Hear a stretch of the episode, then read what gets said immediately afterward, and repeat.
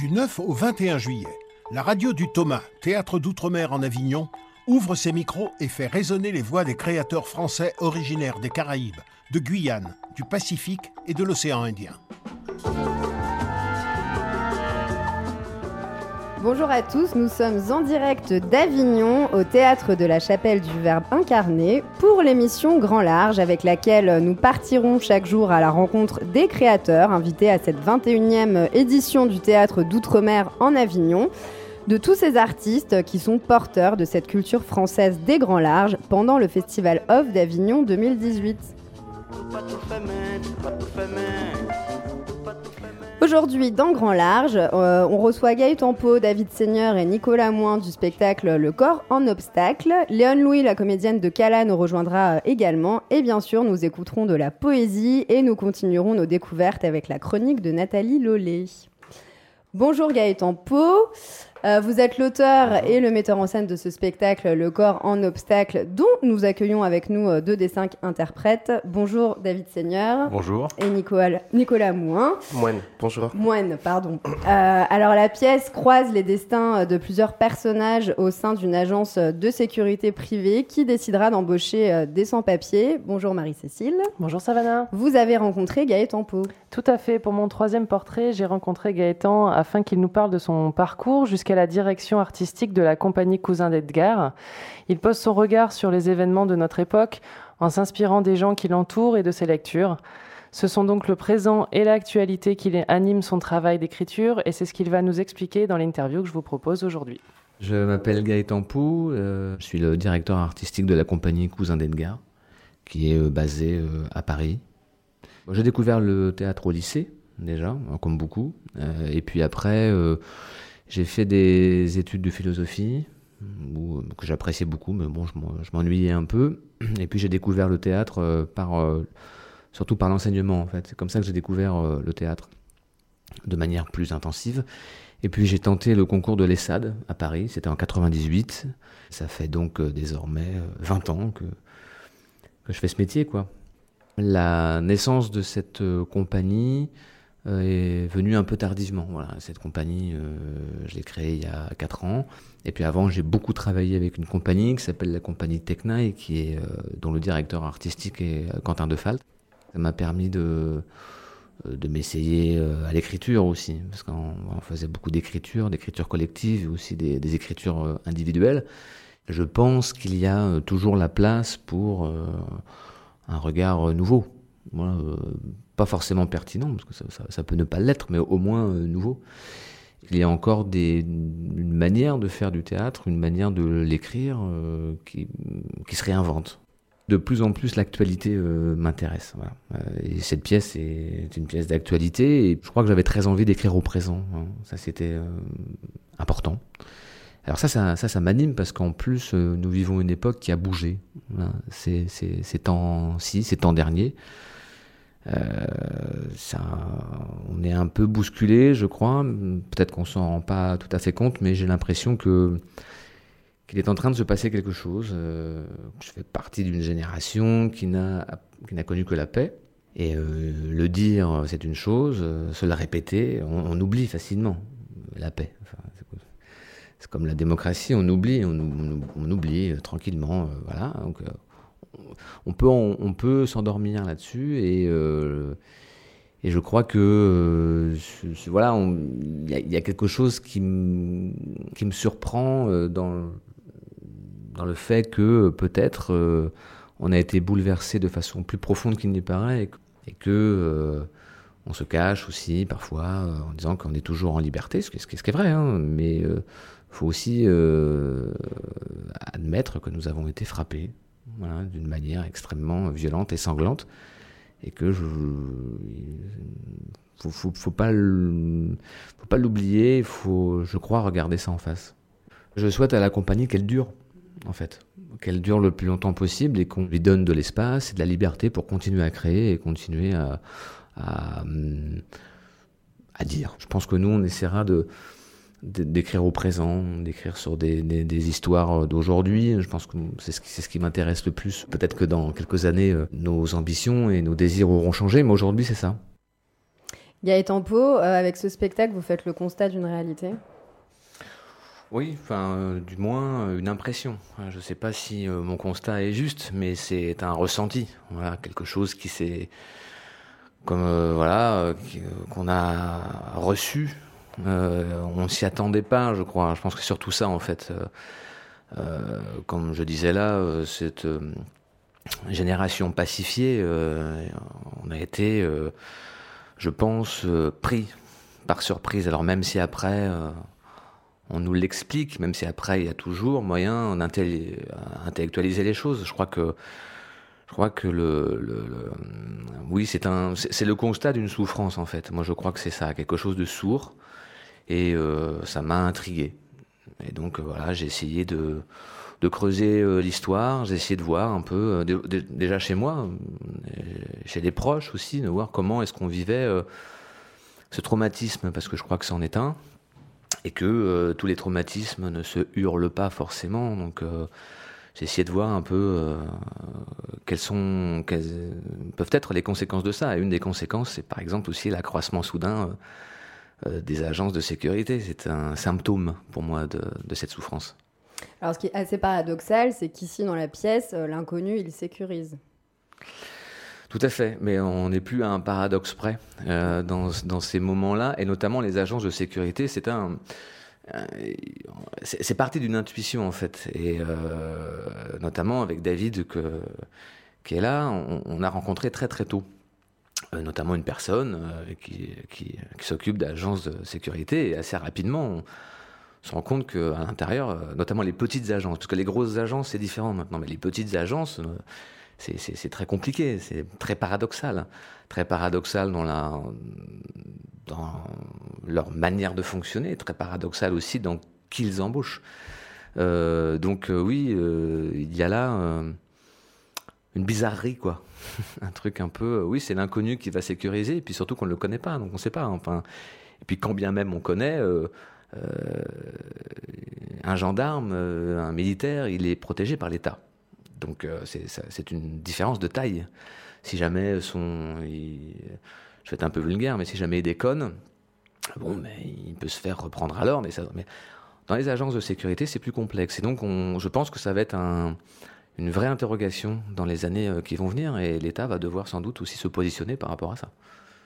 David, euh, il y a une phrase qui m'a marqué dans le spectacle, je voulais vous faire réagir un petit peu là-dessus. Euh, l'agent de sécurité est un épouvantail qui fait illusion et il met son corps en obstacle. Elle n'est pas dans le spectacle, cette phrase. Elle est dans le texte, en tout cas. Épouvantail qui fait illusion. Euh, oui, sinon, je crois pas, mais c'est pas grave. Il faut l'avoir entendu comme ça. Désolé. Euh, euh, en tout cas, oui, effectivement. ce qui est, voilà, c'est un paradoxe aussi. C'est ils, sont là pour sécuriser et ils ne, eux ne sont pas protégés. C'est qu'ils n'ont effectivement, ils ne sont pas armés, ils n'ont pas le droit de grand chose. Ils, n'ont pas le droit d'intervenir physiquement normalement. Donc c'est effectivement c'est un épouvantail, c'est une image. Et d'où aussi le cliché où on, met effectivement un cliché de, de costauds, de grands, de gens de couleur parce qu'ils font plus peur euh, aux Français moyens. Et voilà, c'est vrai qu'il n'y a pas beaucoup d'agents de sécurité euh, dans n'importe quel Monoprix ou un Gilbert Joseph ou à la Fnac. C'est que des blagues, quoi. Et c'est quand même, enfin voilà, un, il faut le souligner. Alors vous, Nicolas, euh, comment est-ce que vous avez appréhendé euh, justement ce rôle d'une personne euh, qui à la fois est dans l'ombre et réussit de manière assez extraordinaire à se détacher complètement de son passé? Je pense qu'on ne se détache jamais vraiment de son passé. On, peut le dire, on peut le crier, mais le passé, il reste là. à partir du moment où on ne l'a pas exorcisé.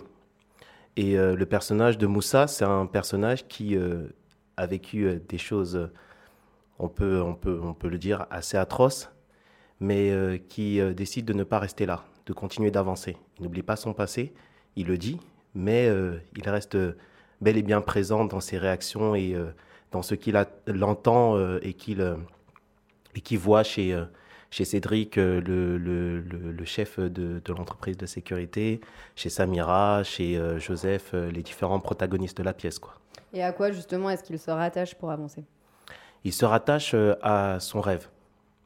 En fait, souvent, quand on parle de migration, on oublie qu'il s'agit d'individus, Donc des individus qui ont des rêves, qui ont des objectifs et qui viennent, qui quittent leur pays parce qu'ils ne peuvent pas accomplir ces rêves-là et qui arrivent ici avec les mêmes objectifs. Et donc du coup, du coup, une fois ici, ils décident de mettre tout en place pour pouvoir atteindre cet objectif, ce rêve-là. Et donc voilà. Quoi. Alors dans cette pièce, euh, il y a vraiment un mélange de figures à la fois poétiques mais aussi politiques. Il y a ces deux versants. Mhm. Euh, ça peut exister. Je pense que Malraux était un poète. Enfin, je crois que ça, peut exister. On l'a peut-être oublié, mais ça peut exister. Euh, moi, j'avais envie, et notamment avec le personnage de Joseph, de prendre un peu de hauteur. C'est-à-dire que les sujets qui sont comme ça très euh, ancrés dans, le concret, un peu poisseux aussi, c'est compliqué. il fallait aussi, moi, je, trouvais que c'était nécessaire de prendre de la hauteur, de, de l'humour aussi. Donc, alors poétique, euh, tant mieux. Mais euh, c'est surtout le, la légèreté. Quoi. Il y avait aussi la place pour la légèreté, m'a-t-il semblé. Et notamment pour rebondir sur ce que disait là euh, à l'instant Nicolas, c'est-à-dire qu'il n'y a aucune raison d'imaginer qu'une personne qui fuit son pays ne soit pas poète, qu'une personne qui fuit son pays ne soit pas drôle, et qu'on ne peut pas, c'est impossible d'imaginer que euh, l'avancée vers euh, la vie, parce que c'est de ça dont il s'agit, euh, est atrophier le désir de, de tous ces gens-là. C'est absolument inimaginable. Donc ça peut paraître un peu simple, comme ça, un peu naïf aussi de le redire, mais voilà, on, on essaie de se le redire pour ne pas oublier que c'est possible. Quoi. Alors on en est à quelques jours maintenant euh, bien avancés euh, du festival Off d'Avignon. Euh, comment est-ce que vous appréhendez chacun ce début de festival au théâtre de la Chapelle du Verbe incarné? Moi, le festival, je l'aborde d'une manière très simple, c'est que c'est un vrai choix de faire ce genre de pièces dans ces lieux-là. Donc, quand je parle aux gens, quand je croise les gens, je mets en, en avant la chapelle du Verbe incarné, qui est un lieu avec une programmation cohérente, ça a déjà été dit, j'imagine, mais moi je le redis, la programmation, il n'y a que des auteurs vivants. Euh, c'est important de le souligner. Euh, avec là, avec des sujets qui parlent d'aujourd'hui. Donc euh, le Festival d'Avignon, je m'occupe pas de, du reste en fait. Je m'occupe de mon spectacle, de la chapelle parce que c'est important, parce que c'est dans le sein de la chapelle. Après le reste, voilà. Donc moi, ce que je veux, c'est que le, spectacle soit vu par le maximum de gens, et c'est tout. Et qu'on en parle, et que ça échange, et que ça fasse réfléchir. Après, ce qui se passe ailleurs. Et vous, vous deux Oh, euh, pas mieux, euh, mais euh, enfin, quand on, tracte beaucoup, donc c'est vrai que le, tractage, on ouvre, enfin, je crois qu'on en a parlé tous l'autre jour, on ouvre de plus en plus sur sur la chapelle, quoi. C'est une porte parce que dans cette immensité du festival off, il n'y a pas beaucoup d'endroits qui ont cette colonne là ce choix-là. Donc euh, c'est très important. Ben, c'est ce que vient de dire David. Bon, pour nous, c'est une vraie fierté d'être là. Euh, c'est un, ouais, c'est c'est un honneur en fait d'être ici. Donc euh, à partir de ce moment-là, on essaye de porter cet honneur au maximum. Quoi. Vous avez vu d'autres pièces dans le théâtre? Oui, oui, oui, oui, bien sûr. Bien sûr. Et qu'est-ce que vous en avez pensé de ce mélange, justement, de ces rencontres? C'est assez enrichissant de se retrouver justement au sein de ces liens. Exactement. Je trouve que euh, on ne voit pas assez euh, ce qui se passe euh, dans les autres chapelles de l'archipel France. Et, et, le fait de, pouvoir avoir un lieu iconique comme la chapelle du Verbe incarné, ça nous permet de, voir ce qui se passe de l'autre côté de la France, j'ai pas, pas, habitude de dire. et de soulever aussi les problématiques que rencontrent les artistes de l'autre côté de la France les, euh, la de voir la créativité, ce brassage énorme de culture qui fait aussi partie de la France. J'ai dit peut-être quatre fois France. euh, Attention, ça devient suspect. France, France, France, France, France, France, France. Donc, euh, ça nous, euh, comment dire, ça nous enrichit. Ça peut que nous enrichir.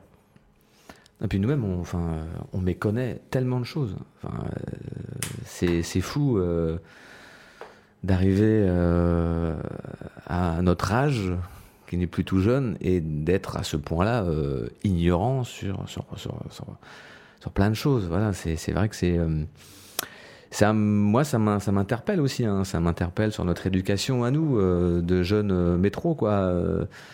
Il y a une partie de, notre histoire qui est qui ne nous est pas enseignée, c'est certain. Et ça, c'est pour ça que la chapelle du Verbe est quand même un endroit très important, quoi. Il y a une image, moi, juste pour ajouter, que je trouve formidable, parce qu'il n'y a pas beaucoup de théâtres qui font ça. Et il y a ces fameuses fêtes du mercredi soir à la chapelle. À 19h. À 19, voilà. Euh, et donc, et, et ce qui est magnifique, c'est que toutes, toutes les troupes se retrouvent. Et on en arrive à danser, à faire des battles de danse entre les Polynésiens, les Guadeloupéens, et même moi avec mes sandales. Et, mais c'est emblématique en fait. C'est emblématique et je pense qu'il n'y a pas beaucoup d'autres lieux qui peuvent fédérer autant les gens. Enfin, ça réunit, effectivement. Et euh, juste pour euh, répondre en fait à la question euh, de tout à l'heure, où vous nous avez demandé comment on appréhendait le, festival d'Avignon Off. on l'appréhende avec beaucoup d'assurance parce que on, a, un, on a un beau spectacle. On a un beau spectacle qui traite d'un sujet qui nous touche, qui a touché la plupart des Français. Et maintenant, on a travaillé pour que ce spectacle soit là. Euh, et on n'a qu'une seule hâte, c'est euh, de le montrer au public. Donc euh, c'est pourquoi on va chercher le, maximum de personnes pour venir voir le gros cadeau qu'on leur a fait. Donc venez tous à 17h55 au théâtre du Verbe de la Chapelle incarnée. Merci à vous trois d'être venus. Bon festival. Merci. Merci. Je vous propose une pause tout en douceur avec les mots d'Édouard Glissant. Parole d'Édouard Glissant une série radiophonique en 12 épisodes, présentée par Raphaël Laureau, en collaboration avec l'Institut du Tout Monde. Paris, juillet 1988. Haut lieu de rencontre d'artistes sud-américains, la Galerie du Dragon célèbre Édouard Glissant, auteur depuis les années 1950 de nombreuses préfaces à ses catalogues d'expositions. Pour lui rendre hommage, tout en donnant à voir d'un seul regard sa vision poétique et esthétique, les œuvres de 21 artistes ont été rassemblées dans une exposition tout simplement intitulée Autour d'Édouard Glissant. L'occasion pour lui d'évoquer ici ses amis, peintres et sculpteurs des Amériques. Lam, Mata, Cardenas, mais aussi Paalen, Zagnarto et Camacho. Je ne crois pas que c'était une histoire surréaliste, mais c'était peut-être une histoire d'amitié surréaliste. Vous savez, les, les gens comme Mata, Lam, qui venaient euh, d'Amérique latine, ont rencontré très tôt euh, les surréalistes. Vous savez que euh, aux États-Unis, il y a eu un grand, une grande rencontre de tous ces gens-là, et on dit même que Mata a, a beaucoup influencé l'émergence de la peinture euh, américaine. moderne. Mais euh, ce qui se passe, c'est que des gens comme moi, qui est venu du tiers-monde, etc., nous avons eu un, contact, euh, nous aussi, immédiat, avec des personnes comme Mata ou Lam. Tant Lam que Mata, ils ont pu placer leur propre art, leurs propres préoccupations, leurs propres pulsions dans la pulsion mondiale, dans le panorama mondial, dans l'horizon mondial. Et ce sont des gens qui ont une vision planétaire globale. C'est peut-être pour cela qu'ils se sont intéressés beaucoup au surréalisme, mais qui, qui, se, ont un peu quitté quand même le, le surréalisme. En tout cas, ce sont des traits d'union merveilleux il y avait chez tous ces gens-là à la fois une sorte de distorsion des formes euh, du réel et une sorte de vocation à révéler euh, le mmh, réel. Ce que en littérature on a appelé d'ailleurs euh, aux Antilles le réalisme merveilleux. C'est Carpentier qui dit ça et Jacques-Stéphane Alexis, le, romancier haïtien, qui dit, qui dit cela aussi. Et il y a chez nous une vocation de réalisme merveilleux qui n'a rien à voir avec le réalisme. On, euh, dirait, on dirait une phrase d'Éluard d'ailleurs. Oui, hein, oui. Ça, ça c'est près de ça. Euh, oui, oui, c'est vrai, c'est vrai. Mais ce qui a d'intéressant, c'est que ces peintres euh, comme euh, Palen Lamata, qui n'ont rien à voir euh, l'un avec l'autre, ça Ils sont complètement différents. Ils, partagent cette même, cette même manière de voir sous le, sous le réel. Et d'oublier le réel tout en ramenant à lui. Et il me semble que dans, avec cette peinture, euh, les traditionnelles euh, divisions en, école de peinture, euh, euh, l'abstraction, le pointillisme, le ceci et ça, sont complètement caduques et, et dépassés. Ce qui m'a toujours passionné euh, chez Mata, par exemple, c'est qu'il dit que avec la peinture, il essaie, il essaie de donner à voir non pas des choses, mais presque des états d'être les pulsions mentales euh, qui constituent l'homme moderne, etc. Ce sont là deux préoccupations euh, parallèles. Euh, D'une part, le, le paysage qui en littérature intervient comme un vrai personnage et non plus un décor. Et, et d'autre part, la représentation picturale euh, qui essaie de peindre l'être intime de l'homme et non pas la réalité extérieure seulement. Oui, Et oui. il me semble que, que, euh, ça m'a toujours passionné. Et aussi euh, un certain sens du temps. Euh, je, je veux dire de la situation actuelle euh, euh, de l'homme. On dit souvent, que, par exemple, que euh, les tableaux de, de Mata préfigurent ou dessinent des espaces intersidéraux, n'est-ce pas? Mais on peut dire aussi que Cardenas, par exemple, le sculpteur euh, cubain, le grand sculpteur, retrouve la, la mémoire des formes africaines, comme l'âme, n'est-ce pas? Et, et que Gamara explore euh, la mémoire des, euh, du paysage sud-américain, des forêts, euh, sud, des jungles On a sud-américaines. l'impression que, ces- que ces tableaux de ces amis peintres, c'est votre paysage. Absolument. C'est mon paysage et c'est mon temps. Ça, je veux dire, cette espèce de, de, de question qu'on se pose à l'heure actuelle sur la situation de l'homme, d'où qu'il soit dans le monde, par rapport à d'autres hommes. Vous savez, j'écris un, euh, je suis en train d'écrire un livre qui s'appelle Poétique de la relation. La relation des cultures aux autres. Eh bien, c'est étonnant comment, dans l'œuvre de certains peintres, cette, cette question-là est présente.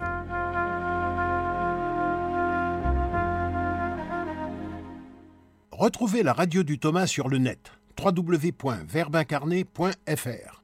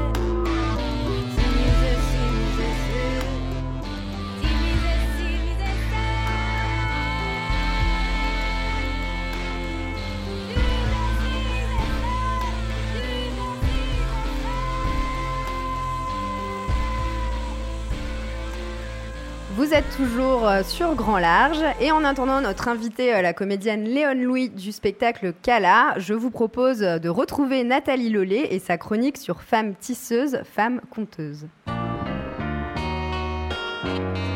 Les nouvelles aventures culturelles par Nathalie Lelay du journal Antilla, l'hebdomadaire de l'actualité martiniquaise. Bonjour Nathalie. Bonjour Savannah. Belle bonjour Avignon. Belle bonjour Radio Thomas. Dites-moi Savannah, votre grand-mère vous a-t-elle jamais enseigné le tissage ou la couture? En vous racontant des histoires alors moi j'ai eu le droit au tricot, Nathalie. Elle a, elle a essayé de m'apprendre à tricoter en me racontant effectivement euh, des histoires quand j'étais plus petite. ouais. Des histoires de famille. Exactement. Formidable. Alors vous allez aimer certainement ce qui va suivre. Car les femmes comptent, les femmes tissent et cousent pour suivre le fil de leur vraie nature magique, le fil de la vie. Femmes tisseuses, femmes conteuses, gardiennes de notre âme sauvage. Voici ce que dit la psychanalyste conteuse Clarissa Pinkola Estes. La vie sauvage et la femme sauvage sont toutes deux des espèces en danger. Au fil du temps, nous avons vu la nature instinctive féminine saccagée, repoussée, envahie de constructions. On l'a malmenée, au même titre que la faune, la flore et les terres sauvages. Cela fait des milliers d'années que, sitôt que nous avons le dos tourné, on la relègue aux terres les plus arides de la psyché. Au cours de l'histoire, les terres spirituelles de la femme sauvage ont été pillées ou brûlées. Ce n'est pas un hasard si les étendues sauvages de notre planète disparaissent en même temps que la compréhension de notre nature sauvage profonde s'amoindrit. On voit aisément pourquoi les vieilles forêts et les vieilles femmes sont tenues pour des ressources négligeables. Les histoires, les contes de fées, les mythes aiguisent notre vision des choses en nous aidant à mieux les comprendre, de sorte que nous pouvons retrouver et suivre la piste tracée par la nature sauvage. L'enseignement des contes nous donne la certitude que la piste n'a pas disparu, qu'elle mène les femmes de plus en plus profond au cœur de la connaissance d'elles-mêmes. Les traces que nous suivons, toutes sont celles du soi instinctuel, du soi sauvage et profond. C'est un extrait de Femmes qui courent avec les loups. Et là, et c'est là, assurément, ce que nous dit, Kala, le spectacle de la réunionnaise Léon Louis, que nous attendons et qui joue à la chapelle du Verbe incarné pendant euh, tout ce festival d'Avignon. La parole, la paroleuse conteuse parle de l'histoire de toutes les femmes, en fait, en suivant le fil intérieur, la piste de sa vraie nature sauvage, au sens de première, magique et universelle. En attendant, j'ai trouvé, en me promenant à l'île sur Sorgue, là où vit ma maman, pas très loin d'Avignon, une exposition qui parle dans le même sens que le conte, de ce fil qui nous relie à notre histoire immémoriale et à notre nature sauvage universelle. Il s'agit de Tissage Tressage à la Fondation Villadatrice qui expose 104 œuvres de sculpture contemporaine autour de l'art textile, du tissage et du tressage la pratique ancestrale du fil qui s'entrecroise pour donner naissance à la matière textile, celle qui va couvrir, habiller et protéger les corps vivants ou morts, fait ici le lien avec notre part spirituelle. Mais il est aussi, pour certaines femmes artistes plasticiennes, un réel objet de revendication. En sortant le travail de main, le travail d'aiguille de l'espace intime et domestique où il était confiné, elles ont imposé leur vision de la féminité et de la liberté, et cela avec des pionnières comme Sonia Delaunay dès les années 20. Car c'est aussi de cela qu'il s'agit dans cette exposition, du fil qui ficelle, qui muselle le tempérament de la femme sauvage de Pinkola Estes, le fil à la patte en quelque sorte. Il y a dans ce lieu des œuvres exceptionnelles qu'il faut absolument découvrir des heures durant, prendre le temps d'explorer ces visions, suivre ces fils pour parvenir au jardin des Pénélopes, où sont installées des sculptures monumentales. Beaucoup de femmes artistes africaines et sud-américaines peuplent cette exposition. Il y a aussi des artistes engagées européennes, à présent disparues ou très âgées, des grandes personnes comme on les appelle aux Antilles, et c'est très émouvant. Dans la salle de lecture de la Villadatrice, j'ai découvert une œuvre surprenante d'Anne Lacouture. Anne est réunionnaise et vit à l'île sur la Sorgue. Son œuvre exposée au Nantes oh, c'est difficile à, prononcer, Nantira est un travail d'écriture et de tissage participatif. Le visiteur est invité à écrire sur de tout petits morceaux de papier, en secret, un souhait, un mot d'amour, une prière, Ces messages récoltés sont ensuite enfermés dans de tout petits sacs transparents en forme de coussinets cousus de fil noir qu'Anne Lacouture va lier les uns aux autres comme pour en faire une trame. C'est une œuvre qui s'étend au fil du temps et s'enrichit d'histoire. Au départ, elle ne faisait que 2 mètres 20, mais elle a grandi depuis. C'est une œuvre, et, et grandira encore, c'est une œuvre qui parle du temps et du lien, car Onantira était le nom du trophée guerrier des Indiens Hurons, composé d'une tête avec ses cheveux. Un scalp, en fait. Il le considérait aussi bien comme une protection comme un avertissement guerrier et le suspendaient à l'entrée de leur territoire. La peau était pour eux comme une matrice porteuse d'une mémoire et d'une histoire. Les cheveux sont considérés dans la symbolique universelle comme le lien au ciel. Mais je vais arrêter là mon tissage pour aujourd'hui et vous invite à aller découvrir cette exposition jusqu'au 1er novembre à la Fondation Villa d'Atrice à Lille sur la Sorgue et ainsi que le spectacle Cala à la chapelle du Vermin Carnet. Je vous souhaite un bon festival à tous. C'était Nathalie Lollet à Avignon pour Antilla. Merci. Merci Nathalie. Continuons en beauté avec de la poésie portée par Greg Germain. Je voyage dans ma mémoire. Quotidienne poétique proposée par Greg Germain. J'ai souvent l'occasion de le dire, la poésie m'a beaucoup aidé, euh, quelquefois dans mon travail, d'autres fois euh, dans mes rêves d'adolescent. Euh, vous savez, ces rêves d'adolescent, de pré-ado, quand on rêve de bataille, etc. Et puis aussi dans sa vie amoureuse. Un jour, j'étais à Marie-Galante, le pays de mon père, et je me baladais sur le bord de mer, je devais avoir 16 ou 17 ans, et euh, il y avait trois vieux qui étaient assis sur un banc, et ils ont vu passer une, jolie jeune femme dans une robe très légère qui, qui bougeait dans le vent.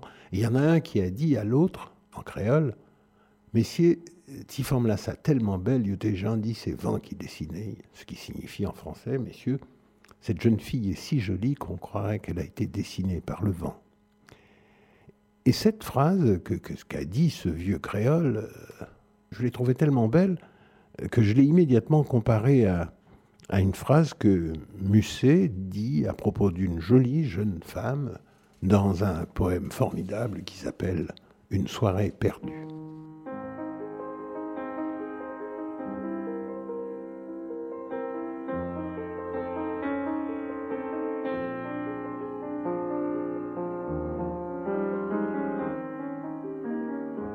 J'étais seul l'autre soir au théâtre français. Ou presque seul. L'auteur n'avait pas grand succès.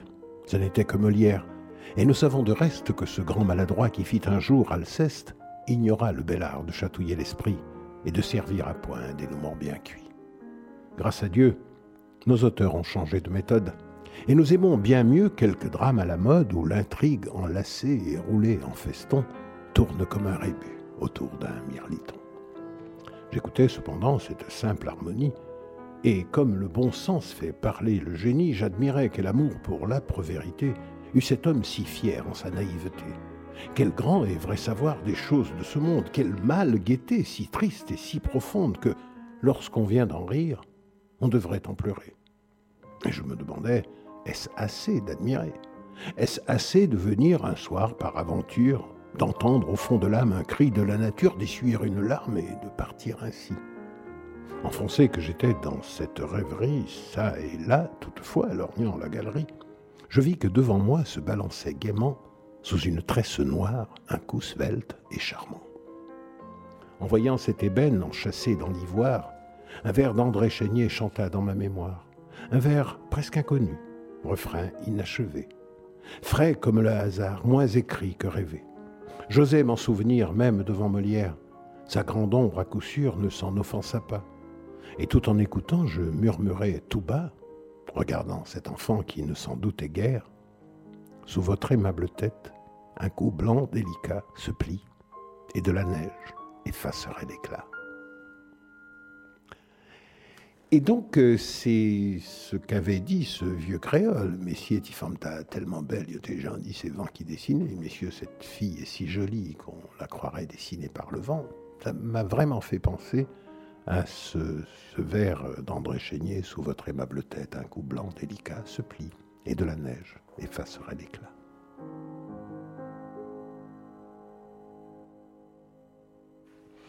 Alors nous retrouverons euh, notre invitée Léon Louis, la comédienne de Cala, euh, dans une autre émission de Grand et je vous propose euh, de retrouver Marie-Pierre Bousquet, la co-directrice du théâtre de la Chapelle du Verbe incarné. Bonjour. Bonjour. Estelle Laurentin, qui est la réalisatrice de notre émission Grand Large. Bonjour Estelle. Bonjour Savannah. Ainsi que Marie-Cécile, qui est restée avec nous euh, pendant toute l'émission. Tout à fait. Alors Marie-Pierre, euh, quelles sont les nouveautés à venir dans la programmation de la Chapelle du Verbe incarné dans les jours qui arrivent? Et effectivement, après cette première semaine d'exploitation, bah, il se passe pas mal de choses. On a un grand renouveau. Donc sur le créneau dansé, on avait pu découvrir euh, la compagnie lyrique euh, avec euh, le mariage du diable ou l'ivrogne corrigé.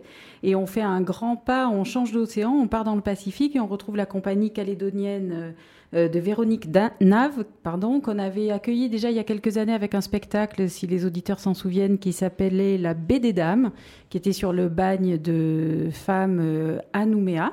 Donc Véronique Nave et Gauthier Rigoulot, cette année, se sont adressés à la, à la euh, aux danses du Pacifique.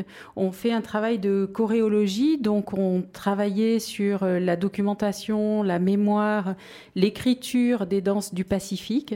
Ils sont partis avec leur montgolfière là-bas, ils ont un petit dispositif euh, assez amusant d'ailleurs. Et grâce à leur montgolfière, on découvre avec eux euh, les danses du Pacifique, retraitées, contemporanéisées, si je puis dire.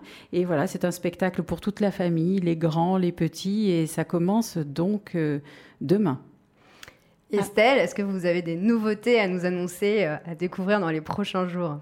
Alors, euh, côté nouveauté, effectivement, euh, on va rentrer dans un programme assez spécifique qui est propre à la chapelle du Verbe incarné, qui s'appelle les écrans du tout monde, que nous organisons chaque année depuis, Depuis- alors Marie-Pierre, depuis combien de temps d'ailleurs Alors, les écrans du tout monde sont la suite de, de- des rencontres du tout monde qu'on organisait euh, avec Édouard Glissant, en présence d'Édouard Glissant. Et euh, sa pensée se- a vraiment été fondatrice dans le projet. D'ailleurs, depuis euh, 11 ans, depuis 2007, la salle de spectacle de la Chapelle du Verbe incarné s'appelle salle Édouard Glissant.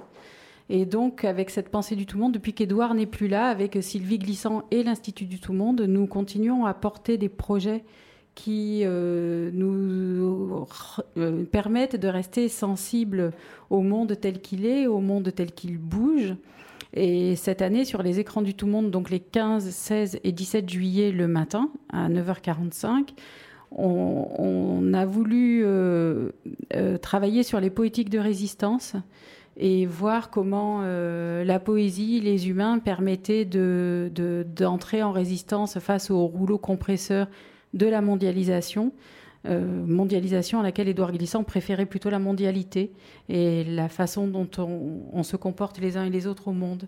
Donc on va ouvrir cette séance, euh, cette séquence des écrans du tout monde le 15 juillet avec un film euh, assez extraordinaire qui s'appelle Fugitif ou courtu. C'est un film de Nicolas Klotz et Elisabeth Perceval qui sont restés pendant un an dans la jungle de Calais. Donc ils ont, conçu un premier film qui dure euh, 4 heures et demie, je crois, qui s'appelle Heroic Land, qui a été présenté hier au cinéma Utopia. Et cette, euh, cette euh, épopée, si je peux l'appeler ainsi, est tellement euh, extraordinaire qu'Arte leur a demandé pour leur case, leur magnifique case La Lucarne, dans laquelle on découvre tout ce qu'on ne peut découvrir ailleurs, leur a demandé de remonter un film à partir de tous les rushs non utilisés. Et ce film s'appelle Fugitif ou courtu. Donc c'est dimanche matin, c'est une avant-première Arte. Et je voulais aussi signaler que ce, titre, Fugitif ou courtu, est euh, issu d'un recueil euh, de Denetem Twambona, le philosophe donc avec qui ils ont travaillé, Denetem qui sera présent pour la discussion à l'issue du film. Donc on va repartir dans une traversée de, cette jungle de Calais qui euh, accueille, je trouve pas d'autre mot, mais je pense qu'on peut pas vraiment parler d'accueil, en tout cas qui rassemble des tragédies, des traversées, des trajectoires euh, humaines absolument euh, hors du commun. Parce que pour partir d'un pays euh, comme l'ont fait tous les gens qui se retrouvent là, c'est vraiment une forme de courage assez extraordinaire. Et d'ailleurs, je suis très émue quand je parle de ce film parce que on se retrouve au cœur d'une humanité qu'on a plutôt tendance à laisser à côté de nous. Et, vraiment en parler, le travail de, documentation qu'ont fait Nicolas Klotz et Elisabeth Perceval est vraiment euh, indispensable de mon point de vue euh, de nos jours. Donc ça, ce sera l'ouverture le 15 juillet avec bien sûr la complicité permanente euh, d'Edoui Plenel. Edoui, quand il vient à la chapelle du Verbe incarné, euh, rencontrer la parole d'Édouard Glissant, il nous dit que c'est sa roche de Solutré. Et effectivement, chaque année, on se retrouve euh, avec grand plaisir là-dessus. Et Edoui Plenel a aussi toujours questionné ces questions de migration. Et nous les retrouverons tous sur cette émission Grand Large euh, lundi 16 juillet, parce qu'ils nous font la gentillesse euh, de venir euh, l'enregistrer avec nous. Donc Edwin, Nicolas Klotz et Dénéthème Toine Bonnat parleront de ces fugitifs. Et puis on enchaîne le 16 juillet avec tout autre sujet. Marie-Pierre, si tu as encore du, du, souffle pour nous le raconter. Oui, bien sûr, parce que là c'est un souffle nouveau. C'est un auteur congolais euh, qui s'appelle Sonny Laboutancy. Dans les 20 ans de programmation de Chapelle du Verbe incarné, c'est absolument euh, étonnant que nous n'ayons euh, jamais accueilli ces textes. Hein. C'est un... Je ne vais pas dire que c'est un regret parce que ou une erreur parce que ça ne s'est pas fait comme ça, mais c'est un auteur absolument majeur euh, qui nous disait Je ne suis pas à développer, mais à prendre ou à laisser. Et je pense que cette parole de Sonny Laboutancy, elle est vraiment très importante. Donc on va avoir encore une matinée euh, assez euh, extraordinaire avec l'acteur et metteur en scène Jean-Philippe Kimbirima, qui va nous interpréter des grands extraits du point virgule, une pièce emblématique de, de Sonny Laboutancy. Euh, Sonny Laboutancy qui nous a parlé d'absurdité de l'absurde, voilà, et qui a aussi inauguré l'absurdité du désespoir. Donc on se retrouve bien encore une fois avec euh, la pensée de cet auteur euh, dans nos poétiques de résistance. Et la, matinée sera complétée avec une rencontre avec euh, Patrice Yango, qui est un anthropologue et chercheur associé à l'Institut des monts africains de, de l'EHESS et qui là aussi connaît extrêmement bien euh, toute l'œuvre de Sonny Laboutancy. Et, et je pense que ce sera une bonne introduction pour ceux qui ne le connaissent pas et puis une bonne façon de retrouver cet auteur pour ceux qui le connaissent déjà. Alors plein de découvertes encore euh, et du coup des nouveaux portraits, Marie-Cécile, à venir. Tout à fait. Euh, la semaine prochaine, je vais interroger un des acteurs de Circuler et aussi euh, Paul Wameau pour, pour son, son, solo qui va arriver dans la troisième partie de, de Danser. Eh bien, merci beaucoup à vous trois.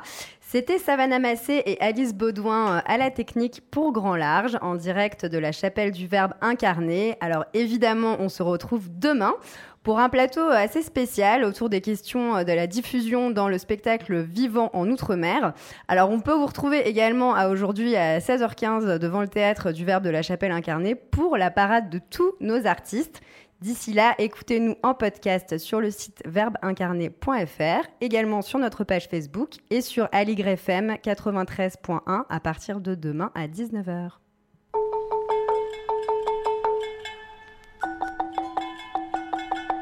Du 9 au 21 juillet, la radio du Thomas, théâtre d'outre-mer en Avignon, ouvre ses micros et fait résonner les voix des créateurs français originaires des Caraïbes, de Guyane, du Pacifique et de l'océan Indien.